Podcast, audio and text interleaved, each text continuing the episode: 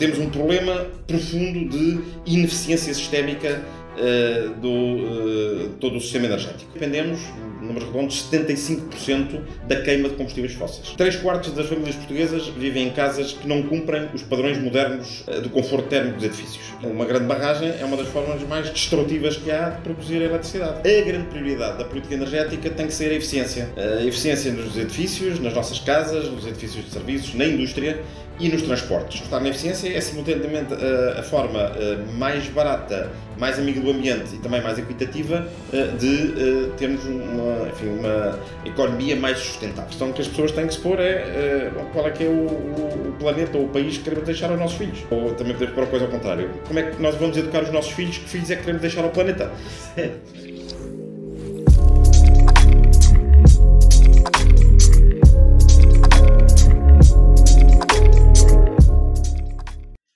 Muito boa tarde a todos e bem-vindos à primeira edição do podcast Ambiented. Connosco temos João Joanás de Melvo, que nos vai falar aqui um bocadinho hoje, boa tarde, boa tarde. vai falar aqui um bocadinho hoje sobre eficiência energética e sobre as barragens hidroelétricas. Avançando aqui já para umas, uma das questões, um, porquê aqui uma estratégia energética alternativa e de onde é que surge esta ideia? Uh, surge da constatação de que as estratégias que estavam desenhadas para Portugal, uh, quer em matéria de sistema energético, quer de combate às alterações climáticas, simplesmente não estavam a funcionar ou eram erradas. E, portanto, uh, este trabalho nasceu desta dupla ideia. Por um lado, precisamos de arranjar alternativas aos modos de produção com impactos ambientais elevados. Eh, como é o caso, por exemplo, das, eh, das, grandes barragens. Eh, por outro lado, temos um sistema energético que é extremamente ineficiente, é extremamente iníquo e, portanto, há, e nós sabíamos que havia, e foi uma questão de estudar em profundidade quais é eram as, as, melhores abordagens, as melhores técnicas a usar, para termos um sistema energético que seja simultaneamente mais compatível com o combate às alterações climáticas e também com a adaptação às alterações climáticas e, ao mesmo tempo, melhor para o ambiente e melhor para as pessoas, mais equitativo para as pessoas. Portanto, eh, a partir desta ideia, enfim, fez-se uma análise profunda do sistema energético nacional eh, e produzimos uma série de propostas concretas como melhorar esse sistema energético. Quer, quer especificar aqui algumas dessas propostas? Eh, as áreas em que encontramos maiores necessidades, vamos dizer assim, é, primeiro, no domínio da eficiência energética. A grande prioridade da política energética tem que ser a eficiência. A eficiência nos edifícios, nas nossas casas, nos edifícios de serviços, na indústria e nos transportes. Portanto, temos um problema profundo de ineficiência sistémica uh, do uh, todo o sistema energético. Uh, ainda por cima, apostar na eficiência é simultaneamente a forma mais barata, mais amiga do ambiente e também mais equitativa de termos uma, enfim, uma economia mais sustentável. Certo. Um, e isto aplica-se em, em, particular a cada um destes setores, depois podemos enfim, discutir um pouco, uh, até comparando até com, uhum. com outros países, o que é que estamos a fazer melhor, o que é que estamos a fazer pior. Um, um segundo aspecto muito importante é que uh, a nova produção, que apesar de tudo será necessária, uh, deve ser, tanto quanto possível, descentralizada. Porque okay. normalmente isso corresponde a modos também com menos impactos e com menos problemas futuros. Uma terceira área de ação eh, é a mobilidade. Okay. Não só ao nível da eficiência dos equipamentos, dos veículos, não é só uhum. isso que está em causa, é muito mais do que isso. Temos um sistema de transportes globalmente é muitíssimo ineficiente está mal adaptado ao território, uh, aposta demasiado no automóvel individual, uhum. durante muito tempo foi visto como um símbolo de status. Felizmente assim. já estamos a, a ser dessa, dessa, fase, já começamos enfim, a reconhecer que o status, se calhar, há outras coisas que são mais importantes uh, e não apenas o, o tamanho, o feitio ou o preço do carro. Uh, mas isso conduziu a, a, um sistema de transportes extraordinariamente ineficiente e caro. Uhum. E, portanto, é preciso apostar nos transportes públicos. E, finalmente, temos um problema social sério que, enfim, hoje começa a ser discutido, a chamada pobreza energética, temos uma grande parte da, da população, a maior parte da população, de facto, que vive em casas onde não há conforto térmico. Eh, e, e uma, enfim, três quartos das famílias portuguesas vivem em casas que não cumprem os padrões modernos uh, do, uh, do conforto térmico dos edifícios. Isto é uma coisa dramática, porque não é apenas uma questão do mero conforto, é uma questão de uhum. saúde pública, claro. porque em muitos casos isto tem, uh, representa danos para a saúde, e é também um desperdício brutal, porque casas desconfortáveis são também casas ineficientes e casas muito caras de climatizar. E, portanto, uh, é necessário, de facto, melhorarmos o nosso parque habitacional. E depois há um segmento da população que não é tão pequeno como isso, ainda estamos a falar de umas centenas de milhares de pessoas muito largas, que sofre verdadeiramente de pobreza energética porque têm baixos rendimentos e não têm condições para manter a sua casa confortável nem para ter equipamentos eficientes. E, portanto, é, enfim, foi este leque de, de questões que nós certo. estudámos com alguma profundidade. Então, mas ao introduzirmos aqui esta estratégia, um, estamos a considerar que o modelo energético português um, não é sustentável. Um, e porquê que consideramos? O nosso estilo de vida não é sustentável. Okay. E, portanto, uh, convém uh, não andarmos apenas a passar culpas, a dizer ah, a culpa é das indústrias, ou é do governo, ou é do Presidente da Câmara. Uh, uma parte importante da responsabilidade, portanto, uma parte ou o essencial do problema somos nós próprios, portanto, quer dizer que nós próprios também somos parte da solução. Ou seja, tudo aquilo que nós gastamos na nossa casa, a construção da nossa casa, a água e a energia que gastamos na nossa casa, eh, a maneira como nos deslocamos, aquilo que nós comemos, tudo isso tem um impacto no ambiente. Uh, e a energia é uma parte importante disso, uhum. porque representa uma parte significativa uh, enfim, do conforto e da, e da utilização que fazemos na nossa casa. Temos muitos equipamentos, eletrodomésticos, televisão, computador, frigorífico, por aí fora. Uh, e também gastamos muita energia para nos deslocarmos. É? e, portanto, podemos dizer que dos, dos grandes impactos causados pelo nosso estilo de vida, dois terços têm de uma forma ou de outra a ver uh, com questões energéticas ou pela via da maneira como nós uh, habitamos, uhum. como é construída e como funciona a nossa casa, uh, quer pela maneira como nós nos deslocamos. portanto, temos um, um, estilo de vida genericamente ineficiente e, especificamente, o nosso sistema energético é muito insustentável. Certo. Nós, em Portugal, hoje em dia, dependemos, números redondos, 75% da queima de combustíveis fósseis. 75% da energia que nós gastamos, uhum. Eh, nós todos, nós cidadãos, uh, direto ou indiretamente, ou, ou, ou, nas nossas casas, ou no nosso carro, uh, ou uh, incorporado na casa que compramos, naquilo que comemos e naquilo que vestimos, uh, 75% da, da energia que gastamos para fazer estas coisas é, são combustíveis fósseis, fósseis. importados. Uhum. Significa um custo para o país, significa também, quando, eles, quando esses combustíveis são queimados, estamos a emitir gases de efeito de estufa e outros poluentes. Portanto, eh, temos de facto um sistema energético muito insustentável.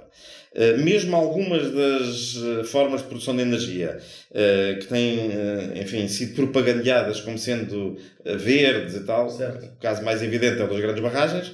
Uhum. Uma grande barragem é uma das formas mais destrutivas que há de produzir eletricidade. Certo. Porque a grande barragem, uma albufeira que está por trás dela, inunda totalmente o vale, destrói totalmente o ecossistema que lá existe uh, vai ser substituído por um ecossistema muito mais pobre e provoca um efeito de barreira que uhum. impede pessoas, animais, plantas, até areia certo. de transitar uh, de um lado para o outro do rio ou ao longo do rio. É? portanto, quando nós vemos que há de vez em quando problemas nas nossas praias, que há, há zonas em que a areia da praia desapareceu ou há um, edifício que está em risco de ir abaixo. Bom, a causa disto é que não temos areias nas nossas praias porque uma grande parte de, dessas areias estão retidas nas albufeiras uh, dos nossos rios. Uh, temos muitos ecossistemas ameaçados, temos de facto um, um, uso do território que é demasiado intensivo em geral, uh, e uh, alguns dos habitats, os ecossistemas mais ameaçados, são exatamente os ecossistemas associados aos rios. São, são partes do, do, ecossistema que são particularmente vulneráveis. Bom, portanto, tudo isto são enfim, questões que nos devem levar a pensar bom, o que é que nós podemos fazer para melhorar esta situação. Porquê, em primeiro lugar? Bom, a questão que as pessoas têm que se pôr é eh, bom, qual é que é o, o, planeta ou o país que queremos deixar aos nossos filhos. Claro. Uh, ou também podemos pôr a coisa ao contrário. Como é que nós vamos educar os nossos filhos? Que filhos é que queremos deixar ao planeta? Certo. Também, também podemos pôr a coisa assim. Uh, e portanto, há muita coisa que se possa fazer, não é? Claro. Certíssimo. Então eu disse-me aqui que um, 75% da energia de que Portugal depende atualmente é de combustíveis fósseis Sim. importados. Um, mas falamos aqui também das energias renováveis, um, que também tem aqui um grande peso. E nós podemos considerar estas energias renováveis que são sustentáveis? Um, quais é que têm mais ou menos impactos e como é que temos aqui a olhar para elas? Uh, nenhuma uh, forma massificada de produção de energia é 100% sustentável ou isenta de problemas ambientais. Uh, podemos dizer que as mais agressivas são aquelas que representam a queima de combustíveis fósseis uhum. e em relação ao, aos efeitos que provoca em termos de desequilíbrio do, do clima, uh, o pior é a utilização do carvão, depois a seguir os derivados do petróleo, uh, o gás natural um bocadinho menos mau, uh, e portanto estas são as fontes de combustíveis fósseis. Dentre as, as formas ditas renováveis, eu diria que a mais agressiva são as grandes barragens, Uh, e depois temos uma série de outras formas alternativas. Temos energia eólica, temos várias formas de energia solar para aquecer uh, água, por exemplo, para tomarmos banho uhum. ou para produzir uh, eletricidade. Temos energia geotérmica, enfim, e há outras que estão ainda enfim, menos, menos utilizadas. Continuamos a ter uma forma de energia renovável que é tradicionalmente utilizada, que, que são as lenhas ou os, enfim, até certo ponto os resíduos de, das operações florestais. Eh, que dentro de certos limites são uma opção uh, interessante. Uh, mas mais importante do que todas estas formas alternativas de produção de energia é pouparmos, é sermos eficientes. Eu, eu, queria repisar isso. Falámos disto no início Sim. E, e, podemos depois discutir um pouco como é que se pode promover isso ou em que medida é que isso é, é verdadeiramente mais interessante. de qualquer forma, Uh, o rótulo energia renovável não é suficiente para dizer que é uma forma de energia amiga do ambiente. Renovável significa apenas que a natureza vai repondo claro. uma parte disto, não é? Uh, a natureza vai repondo o sol, enfim, não há limites para o recurso de energia certo. solar, uh, pelo menos não à escala humana. há alguns limites para o recurso vento, que já está em Portugal a entrar enfim, em saturação, pelo menos em sítios para pôr parques eólicos.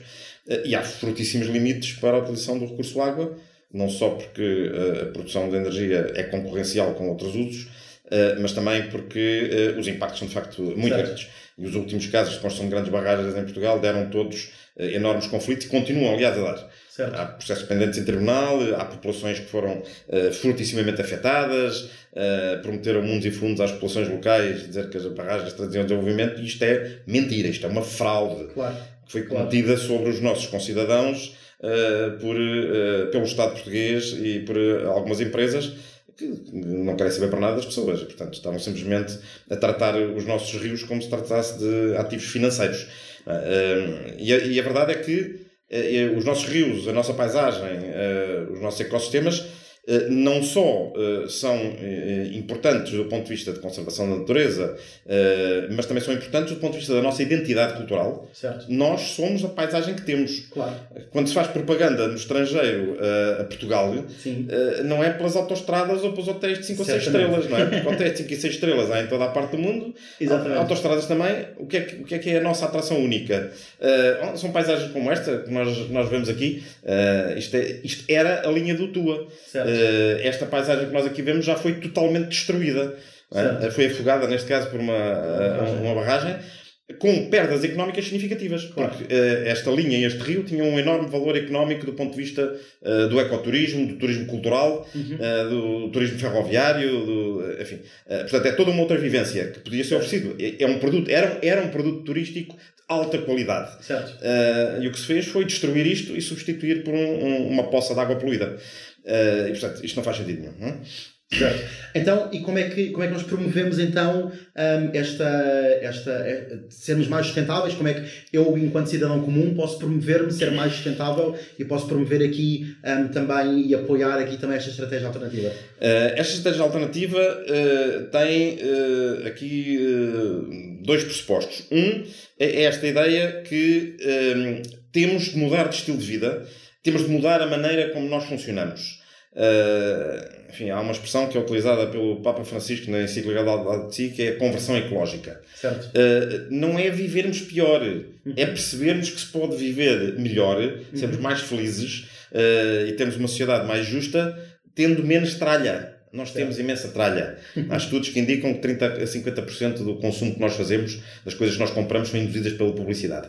Uh, portanto, Sim. na verdade, a tralha não traz felicidade. É? é? evidente que há um mínimo de conforto material uh, que é indispensável. Mas, para além desse limite, uh, de facto, não é, não é ter mais tralha que nós somos mais felizes. E, portanto, é importante nós pensarmos, bom, Uh, qual é de facto o mundo que queremos uhum. deixar aos nossos filhos. Uh, e, portanto, isto faz parte desta, desta reflexão. Uh, a segunda parte é reconhecer que o sistema tem muitas falhas, mas que pode ser melhorado e que somos todos parte do problema e da solução. Somos todos corresponsáveis. O governo tem que fazer a sua parte, as empresas têm que fazer a sua parte, as organizações não governamentais, cívicas, têm que fazer a sua parte e cada um de nós, em sua casa, tem que fazer a sua parte. Certo. Portanto, significa, em primeiro lugar, não desperdiçar. Certo. Em segundo lugar, isto significa nós, enquanto cidadãos e organizações de cidadãos, defendermos políticas públicas que nos ajudem a, a portar melhor. Uh, toda a gente compreende que há certas que uma, uma, barragem é mais destrutiva para o ambiente que um painel solar, não é? Isto é uma claro. coisa mais ou menos óbvia. Mas se os painéis solares forem portos em grande escala e para se instalar os painéis solares se destruir uh, todo o ecossistema que existe, é? vem à memória uh, a matança que houve na, na herdade da, da, da Torre Bela, uh, aquilo não é caça, aquilo é um uhum. massacre, é uma claro. coisa diferente. E, portanto, a pretexto de dizer que a energia solar é, é renovável, eh, se fazem coisas destas, bom, eh, ela sustentável não é certamente. Bom, há uma solução mais interessante que é termos os painéis solares nos, nos nossos telhados. E uma das coisas que este, estudo indica é que nós temos área suficiente nas nossas cidades uhum. para instalar energia solar que é suficiente para abastecer uh, as nossas habitações e os edifícios de serviços. Certo. Não chega para a indústria. Faria uma grande diferença. Faria uma grande diferença claro. nas necessidades dos chamados sistemas de produção uh, centralizados. Portanto, uma parte do paradigma, ou da mudança de paradigma, ou da estratégia alternativa é esta. Em vez de apostar nos mega projetos, nos projetos megalómanos uh, que vão ser destrutivos do ambiente, vamos apostar numa descentralização certo. da produção. Portanto, o conceito do prosumer, cada um de nós passará a ser produtor-consumidor. Certo. Isto não é ficção científica, isto é aquilo que todos os estudiosos e planeadores estão a apontar claro. para o futuro. E, portanto, quanto mais depressa começarmos, eh, mais depressa lá chegamos. Exatamente. Bom, uh, por outro lado, é preciso perceber que uh, desperdiçar energia é algo que é caro, é caro para o país, é caro em termos de saúde, porque a poluição gera uh, doenças, e, portanto, é interessante para todos todos percebam que poluir é caro. Portanto, isto significa que cada unidade de energia, cada quilowatt-hora ou cada litro de gasolina ou gasóleo, na verdade, devia ser mais caro. Certo. Bom, mas, mas isto também é penalizante para os cidadãos. Claro. Portanto, tem que se oferecer uma contrapartida. Uma contrapartida interessante. Quais é são as contrapartidas que nós propomos? Primeiro, uh, benefícios para a melhoria das nossas casas. Como eu disse, há pouco 3 quartos das famílias portuguesas vivem em casas que são desconfortáveis. Uhum.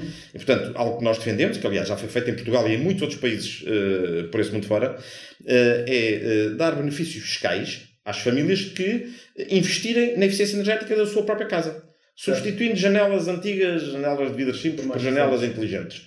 Uh, portanto, janelas uh, com, uh, com corte térmico, Sim. de alta qualidade. quem vive em vivendas, fazer um devido isolamento dos telhados, por exemplo. Bom, isto são, são as duas medidas mais simples, mas que custam uns milhares de euros valentes, não é? Portanto, não é qualquer família que tem dinheiro para fazer esse tipo de investimento. Ora, esse é um investimento que é um investimento que é interessante em primeiro lugar para quem vive na casa, mas é interessante para o país. Certo. Significa que vamos ter no futuro menos necessidades de climatizar essas casas e muito mais conforto nas casas. O, o, efeito da melhoria de conforto é instantâneo. Uh, uh, e a poupança de energia enfim, uh, vai, vai se notar ao longo de, de, muitos anos, não é? Claro. portanto, se a casa tiver melhor qualidade, vivemos todos mais confortáveis. E, portanto, investir em eficiência energética ou na energia solar na nossa casa devia ser apoiado pelo Estado, tal como é a saúde ou a educação. Claro. É? A maior parte das pessoas que pagam o seu IRS sabe que se tiver despesas de educação ou de saúde, elas são descontadas no IRS. Portanto, devia haver exatamente o mesmo tipo de critério uh, para, uh, para eh, a melhoria das, das habitações. A mesma coisa para as empresas. Uh, seja a indústria, seja serviços, uhum. portanto, que estão instalados em edifícios, que investam na eficiência energética das suas atividades, certo. também deviam ser beneficiados fiscalmente, claro. deviam, pagar menos impostos. Claro. E, portanto, tem que haver sinais claros uh, uh, ao mercado a dizer poluir é caro e ter bom comportamento ambiental e energético uh, é lucrativo.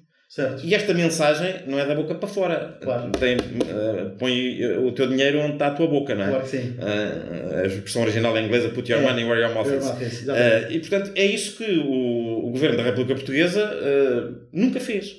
Claro. As medidas que existem de promoção da eficiência energética são ridiculamente pequenas e uh, mal definidas, mal enjarcadas, não é? Certo. por exemplo, agora um programa de supostamente de apoio aos, a, a, aos edifícios uhum. mais sustentáveis, em que a verba disponível se esgotou em meio de meses Uh, e uh, irá abrangir, na melhor das hipóteses, 0,1, 0,12, 0,13% do total das famílias portuguesas que precisariam Não desse é... tipo de apoio. Claro. Portanto, é, claro. a escala do país é completamente irrelevante. Portanto, o que nós defendemos é que olhemos para onde é que se está a gastar mal dinheiro. Uhum. Está-se a desperdiçar neste momento fundos públicos naquilo que nós designamos como incentivos perversos. Uh, está-se a subsidiar barragens que são destrutivas do ambiente, uh, está-se a permitir isenções do imposto sobre os produtos petrolíferos, atividades que não há razão nenhuma para serem uh, beneficiadas, estamos a, a subsidiar as, as, empresas, as grandes empresas de energia e, enfim, o rol é longo. Estamos a subsidiar os, os operadores de autoestradas que não têm carros. Certo. Enfim, há toda uma série de incentivos perversos que nós defendemos que deviam uh, ser totalmente terminados. Aqueles que não são contratuais podiam terminar amanhã, que são bastantes, e mesmo os que são contratuais deviam ser renegociados, porque muitos desses negócios foram feitos com base em falsos pressupostos. Claro. E, portanto, houve uh, um, enfim, uh, uma satisfação de interesses privados Uh, que não prestam um serviço equivalente, não é? Uhum. Uh, uh, portanto, autoestradas não têm carros, Uh, com, com estudos que foram feitos a dizer que aquilo teria um tráfego que era fictício, uh, não podem ser tratados da mesma maneira que um serviço que é realmente prestado claro. seriamente por uh, claro. uma empresa privada. portanto, não, não é nada contra a iniciativa privada, pelo contrário. Quer dizer, uma empresa que presta um bom serviço, obviamente que deve ser remunerada por isso e tem obviamente. o direito de disparar, ter lucros legítimos com, com um bom serviço prestado. Claro que sim. Agora, contratos feitos com o Estado, em que houve, enfim, alguém no Estado que foi cúmplice desses, eh, dessa forma de trabalhar, e nós vemos isto nas grandes barragens, na rede de autoestradas, nos, nos estádios do Euro 2004, na Parque Escolar, enfim, eh, temos um, um, um no, no, um no, no, no, Grupo Espírito Santo, enfim, tem, temos infelizmente uma coleção uh, de casos que demonstra que houve muitos, muitas vezes falta de cuidado do lado do próprio Estado em tomar conta do património público certo. e dos interesses dos cidadãos em geral. Uh, bem, portanto, aquilo que nós defendemos é que estas coisas uh, sejam de facto uh, postas à luz do dia uhum. e que esses incentivos perversos desapareçam e que as, as verbas que são poupadas, o Estado poupa com isto, sejam aplicadas na promoção da eficiência energética, na promoção da equidade social, na, na promoção do transporte público de certo. qualidade. Certo. É? Uh, um outro exemplo é aquele recente programa chamado Programa de Apoio à Redução Tarifária. Eh, que reduziu significativamente o, o, preço dos passos. Sim. E aliás, uh, o GJ até apoiou essa, essa medida porque era uma peça ou era uma das medidas que era necessário tomar. Certo. Só que não foi acompanhada do resto. E o resto é melhorar a oferta. Claro. Porque, uh, enfim, reduziram-se os passos. Portanto, houve mais Mas pessoas, a, houve mais pessoas a, claro. a, utilizar os transportes públicos, ainda bem, porque muitas dessas pessoas eram pessoas com posses modestas e que não tinham possibilidade de se deslocar, que não tinham dinheiro para isso e passaram a ter possibilidade de se deslocar. Claro. Ainda bem. Uh, usando o transporte público ou, ou, a capacidade excedentária fora das horas de ponta do transporte público. O que é que não aconteceu? Não se retiraram carros das cidades. Claro. Porque como a oferta de, de, de transporte público não melhorou claro. e a sua qualidade muito menos, uh, o que aconteceu foi que as, as, pessoas que andavam de carro continuaram a andar de carro. Claro. E portanto, o efeito deste programa sobre a questão fundamental que é substituir tráfego automóvel desnecessário por transporte público, público, ou oferta de transporte público de qualidade atrativa, certo. a maior parte das pessoas não andam de carro só que está agarrado ao carro, não, claro. estão, não, não estão coladas ao carro, não é? Claro. Não têm, não têm cola nos fundilhos para estar agarrados ao do carro, não é? Portanto, eh, há muitas pessoas que infelizmente usam o carro porque é uma necessidade. Claro. E que se, se houvesse um sistema alternativo de transporte público fiável uh, uh, e, a, e a, a, preços acessíveis, mas sobretudo fiável sim. e de qualidade, em, do ponto de vista da qualidade do serviço, da frequência do serviço, sim, sim, é, é, o fator crítico. As pessoas mudariam. As pessoas mudariam. Claro. Uh, aliás, muitos de nós, eu, eu, tenho, eu tenho carro, e muitas pessoas têm carro, a maior, quase todas as famílias portuguesas, a não ser as, enfim, as, as mais pobres, têm carro. carro. Claro. Mas usamos mais, todos nós usamos mais o carro do que devíamos. É? Sim, sim. E, portanto, eu de vez em quando uso o carro, mas também é de transportes públicos. Claro. Quando tenho um transporte público de qualidade à minha disposição, eu, eu prefiro usar o transporte público. Claro que sim. mas, claro que sim. Por várias vantagens. Não, é, é mais barato. Mais barato, uh, é mais rápido. Quando, quando é, não é? Portanto, se eu tiver a opção de. Eu, eu moro na, na margem sul. Certo. Uh, eu, há certos destinos em Lisboa Uh, se eu puder vir de, de comboio ou de barco, uhum. eu opto pelo transporte público. Claro. Uh, mas se tiver que ir para um sítio em Lisboa que está longe das principais redes de comunicações, opto trazer o carro. Claro. É? claro. portanto, se eu tiver um transporte público que é de qualidade, que em termos claro. de tempo e de fiabilidade uhum. é efetivamente de boa qualidade, eu opto naturalmente. Claro Uh, por isso, não é? O, o, Presidente da Câmara de Curitiba dizia que um país rico não é quando os pobres andam de carro, é quando os ricos andam de transporte público. Exatamente. Exatamente. E é isto que nós vemos na maior parte das capitais europeias. Sim, sim. Nós andamos no, centro de. Não é preciso ir mais longe, Madrid, Barcelona, sim. Paris, Bruxelas, Amsterdão, Londres. Nós vamos a essas cidades e movimentamos facilmente transporte público. Transporte público. Isso em Lisboa não, não acontece. acontece. Não acontece. Claro. E portanto isto tem que ser mudado radicalmente. Uh, finalmente, em relação à questão da pobreza energética, uh, há uma grande diversidade de situações. Uh, ou seja, há, há, famílias que sofrem de pobreza energética pelas mais variadas razões. Em alguns casos, porque não têm efetivamente posses, uhum. e não, nos casos mais graves, não têm dinheiro para pagar a conta da luz que enfim, que hoje em dia é quase uma necessidade, que há claro. equipamentos básicos, o frigorífico, equipamentos de comunicação, iluminação em casa à noite, é? Quer dizer, há um conjunto de equipamentos básicos é de facto uma necessidade real da nossa sociedade de hoje, mas há muitas outras famílias em que as razões são as mais variadas. Uh, famílias ou pessoas sozinhas, idosas, uhum. que mesmo que tenham posses para isso, não têm o conhecimento certo. ou a capacidade ou a genética, a genica para promover, por exemplo, certo. a questão da renovação da casa.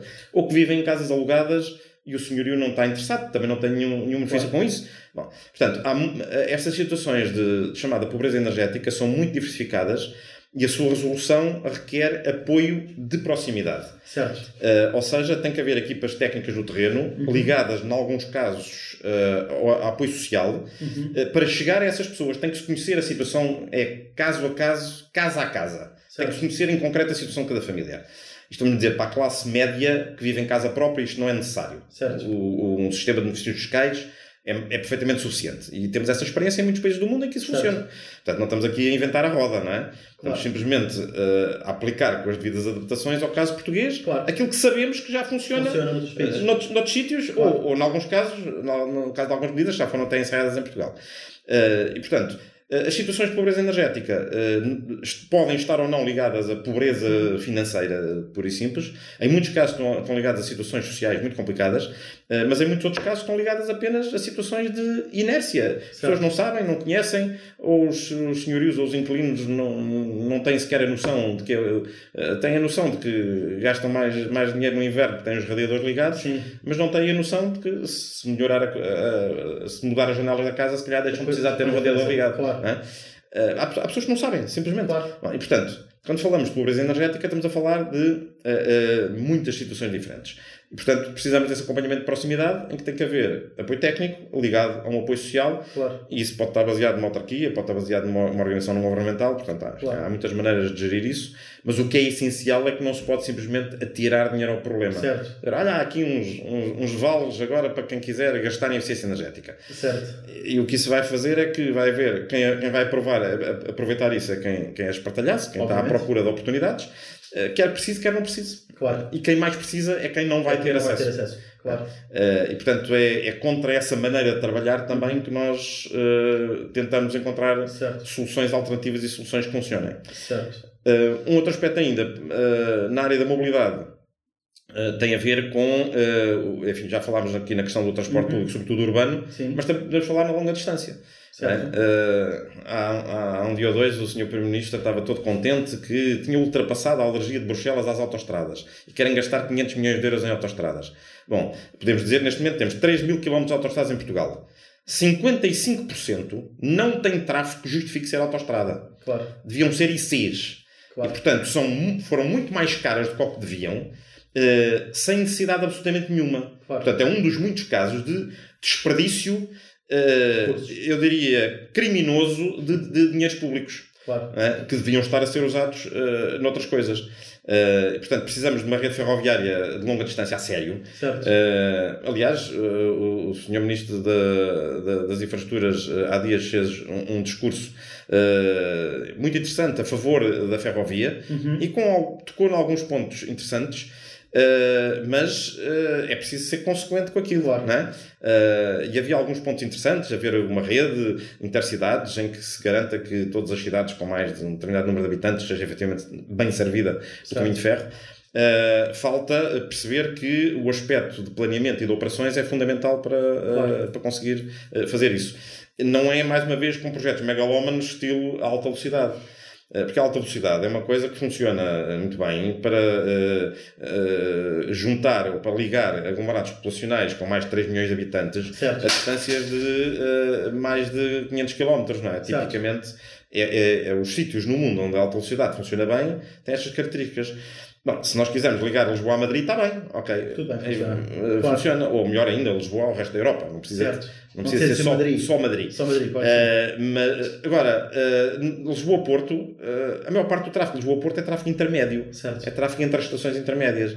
Não precisamos de ter um, um comboio que ligue Lisboa-Porto numa hora e um quarto. Claro. Se tivermos um comboio que ligue Lisboa-Porto em duas, duas horas, horas, que já temos, a claro. linha que não permite os alfas que nós já temos já permitem fazer isso. Claro. A, a, linha e os horários é que não permitem. É que não permitem. Às vezes, pior que a linha é os horários. Claro. Nós temos um, um horário enfim, ferroviário que é uma coisa verdadeiramente uh, do além. Não é? Que podia ser um, um caso de estudo de qual é que é a maneira de nós afugentarmos os clientes os do clientes comboio.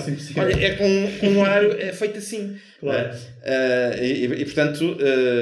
Tem que, tem que ser uma abordagem completamente diferente. Tem que ser, não. Uh, o que é que funciona efetivamente? Quais é que são as soluções que já certo. estão testadas em Portugal e noutros países? Certo. E então, vamos por soluções que funcionem. Não vamos por fazer, que é, é, o comboio mais rápido, não sei o quê, é a ponte mais comprida. Certo. Isto não é nada, quer dizer. É, tentativa de entrar no Guinness. É, é, é, quer dizer, isto não é assim que se gera desenvolvimento, garantidamente, não é? Uh, e portanto, uh, não somos um país rico, Uh, somos um país, uh, enfim, de posses modestas certo. e, portanto, temos que uh, usar, bem, usar claro. bem os dinheiros públicos, claro temos ser custo eficientes. Não é? claro. E, portanto, uma grande parte deste nosso trabalho foi encontrar soluções que sejam melhores para o ambiente, uhum. mas também sejam mais equitativas para as pessoas e mais eficientes em termos económicos. Certo. Porque, de outra maneira, não vamos conseguir chegar certo. lá. É? Exatamente.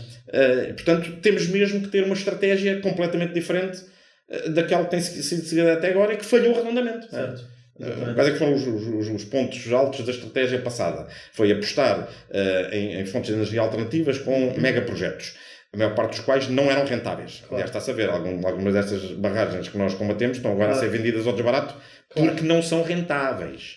É bom que isso seja claro. Uh, e, portanto, uh, temos que ser uh, custo-eficazes claro. nas, nas soluções que adotamos. Quando fala, quando fala aqui em barragens, estamos a falar de barragens hidroelétricas. Um, e o que é que, ou seja, o que é que, um, qual é que é o objetivo da sua construção? O que é que eles construímos e qual é que é o problema que elas estão aqui a causar? Uh, qualquer grande barragem uh, uh, cria o que nós chamamos um grande efeito de barreira, portanto, destrói o ecossistema local, que era um, que era um rio já temos muito poucos rios em estado próximo eh, do natural e, portanto, cada vez que destruímos um rio, isso é, é uma machadada no, nos, nos, nos, restos de natureza que ainda temos, certo. que ainda por cima tem um enorme valor, não só em termos enfim, patrimoniais e científicos, mas até do ponto de vista económico. São os tais sítios que podem ser procurados por um turismo de qualidade. e, para além disso, funciona como uma barreira no rio. Não deixa passar nem pessoas, nem animais, nem plantas, nem, claro. nem nada de um lado para o outro do rio nem ao longo do rio. Por exemplo, as espécies migratórias em Portugal de peixes Sim. praticamente desapareceram ou, ou, foram, estão muitíssimo ameaçadas por causa da construção sistemática de barragens uh, em muitos dos nossos rios. Uh, isto, isto, é verdade para qualquer grande barragem, não é só hidroelétrica. Não é? Hidroelétrica é se for usada para a produção de eletricidade. Uh, mas se eu construir uma grande barragem para, para abastecimento público ou para a agricultura, uh, os problemas são semelhantes. Claro. O que eventualmente é diferente é o grau de utilidade. E isso tem que ser visto caso a caso. Okay. Portanto, aqui, vamos dizer, se nós tivermos muitos rios e poucas barragens, isso não é um problema. Quando temos uh, poucos rios, poucos rios uh, e, ou poucos rios em estado natural e ainda queremos destruir os poucos que temos, claro. isso não faz qualquer espécie de sentido. até porque, segundo aqui, segundo a APA, existem 250 grandes barragens em Portugal, mais ou menos aproximado. Sim, volta disso. Um, então, mas porquê é que não reduzimos o número das barragens em Portugal? Um, e como é que o poderíamos fazer? É, é assim, a maior parte delas estão a ser usadas, não é? Okay. E, portanto, deve-se começar essa redução por aquelas que, que não têm efetivamente um, um, uma, um uso uh, suficientemente útil. Uh, e, obviamente, não devemos construir novas que, de facto, tenham uma utilidade marginal. Por exemplo, estas novas grandes barragens foram construídas, têm custos de produção de eletricidade que são duas a três vezes mais altos que a média do mercado certo. da produção de eletricidade. Ou seja, não só são brutalmente destrutivas do ambiente, como ainda por cima, do ponto de vista de negócio, são muito maus negócios. Claro. O que explica claro. a razão porque é que elas agora andam a ser vendidas, vendidas. ao desbarato. Claro que sim. Uh, Mas isto não, é uma coisa que já se sabe há muitos anos. Não é? Uh, portanto, não, não, digamos, não é, não é nenhuma, uh, nenhuma notícia uh, inovadora. É? Sim. o que acontece é que simplesmente não se ligou a esse assunto. Bom, claro. Um, bom, portanto, há que ter cuidado. As barragens são uma ferramenta como outras, como uma estação mineira, como, enfim, como a construção de cidades. Portanto, são coisas que são feitas para servir algumas das nossas eh, necessidades, necessidades ou interesses. Uh, e portanto o que está aqui em causa é que uh, nós já temos, já temos um nível de exploração de recursos muito elevado uhum. uh, e portanto temos que perceber que há obras concretas ou há atividades concretas que são de facto muitíssimo destrutivas e que devem ser evitadas. E particularmente quando sabemos que elas são inúteis ou têm custos despropositados que ainda por cima depois muitas vezes vão ser pagos por nós, cidadãos contribuintes, certo. não é? Certo. Não vão ser pagos por quem está a fazer os claro. empreendimentos. Claro. Uh, portanto, enfim. Claro. Então, aqui em Portugal um, existem um, mais de 8 mil barreiras, e por barreiras queremos dizer um, grandes e pequenas uh, barragens, pequenos açudes, quaisquer barreiras que, que impeçam o fluxo natural de um rio, mas estima-se aqui que cerca de 25% estejam obsoletas, ou seja, não sejam usadas. Sim.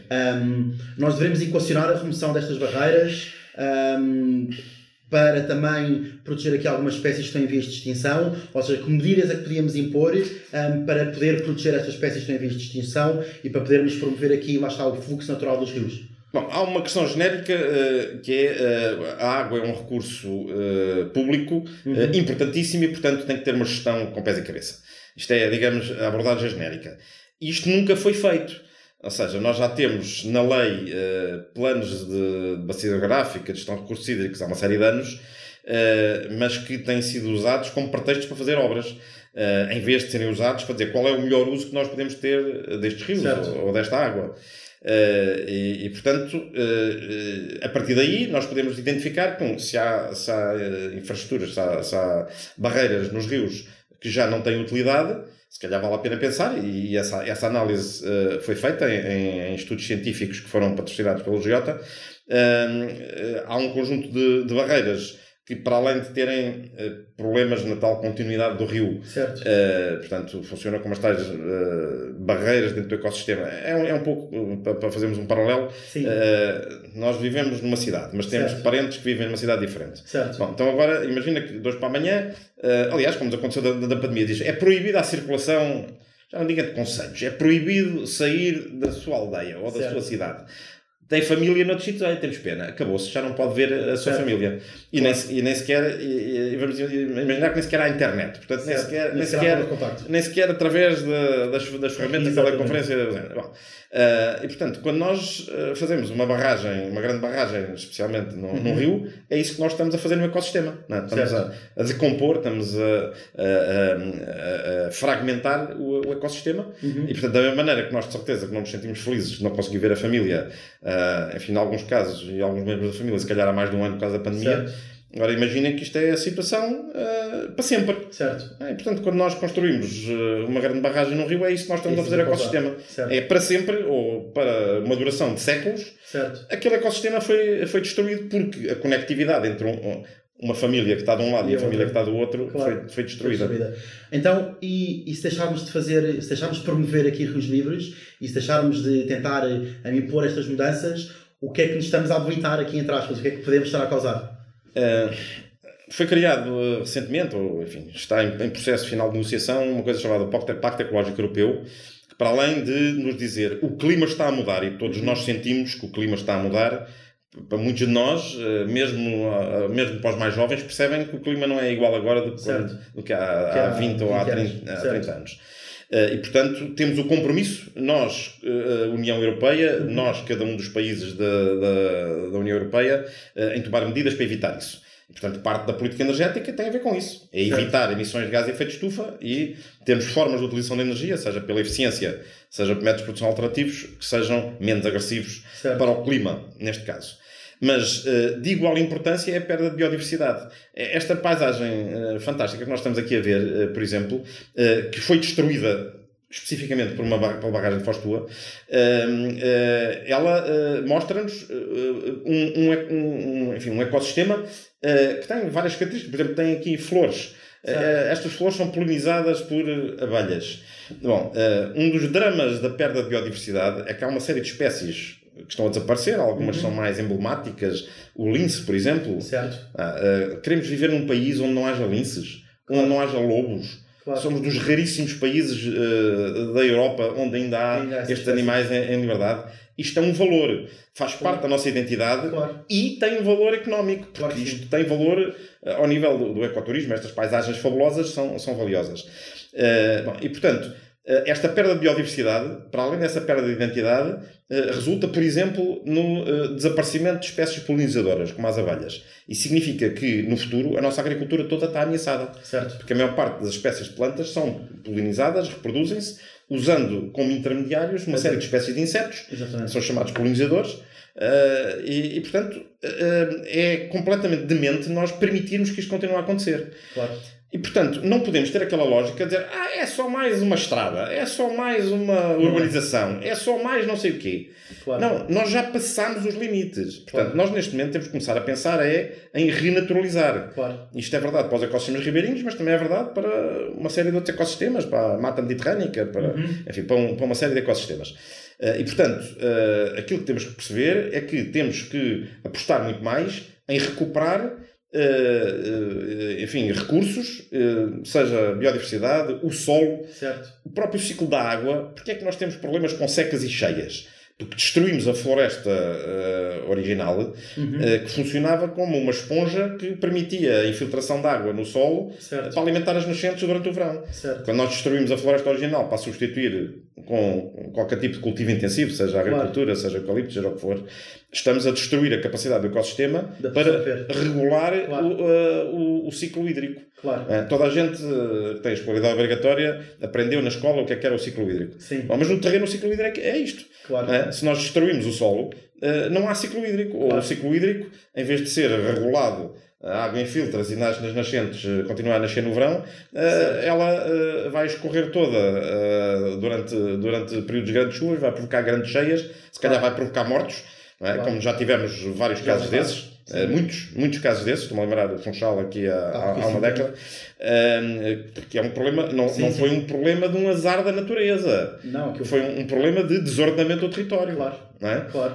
Alguém deixou que se construísse a cidade em cima do rio. Claro. É, nos dias em que o rio tem cheias, que é um fenómeno natural, claro. o rio corre quando o deixam, não é? Claro. Portanto, se tiver a correr por cima da cidade, corre por cima da cidade. A Obviamente. cidade é que não devia estar na, naquele, naquele sítio. sítio. Não é? Portanto, não temos falta de sítios para fazer cidades, aliás. Claro temos espaços urbanos lindíssimos.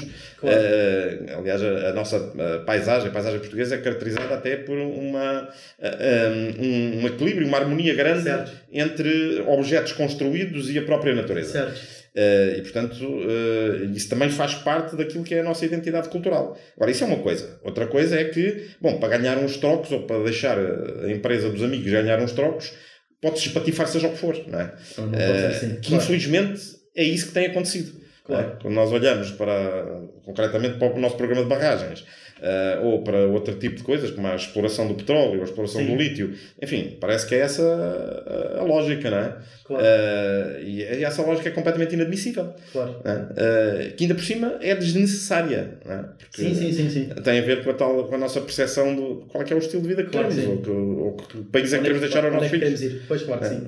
Claro que sim. Um, alguma coisa que quer acrescentar? Um, Alguma nota final? Apenas uh, dizer, quem, enfim, espero que haja muita gente a ouvir-nos, uh, que estes assuntos não são simples. Uh, requerem que nós tenhamos um bocadinho de disponibilidade para pensar neles, mas requerem que estejamos todos conscientes de que somos parte do problema e da solução. Eu acho que é muito importante esta perspectiva. Todos nós podemos fazer alguma coisa, seja na nossa casa, eh, seja em vários no nosso trabalho, uhum. enfim, há muitas coisas ao nível de cada organização, de cada empresa, certo. de cada escola que podem ser melhoradas, eh, mas também como organizações cívicas. Certo. E essa é uma das funções do GIOTA. é juntar pessoas que querem de facto ajudar a mudar a nossa sociedade para melhor e exigirmos dos poderes públicos que o façam. Certo. Exatamente.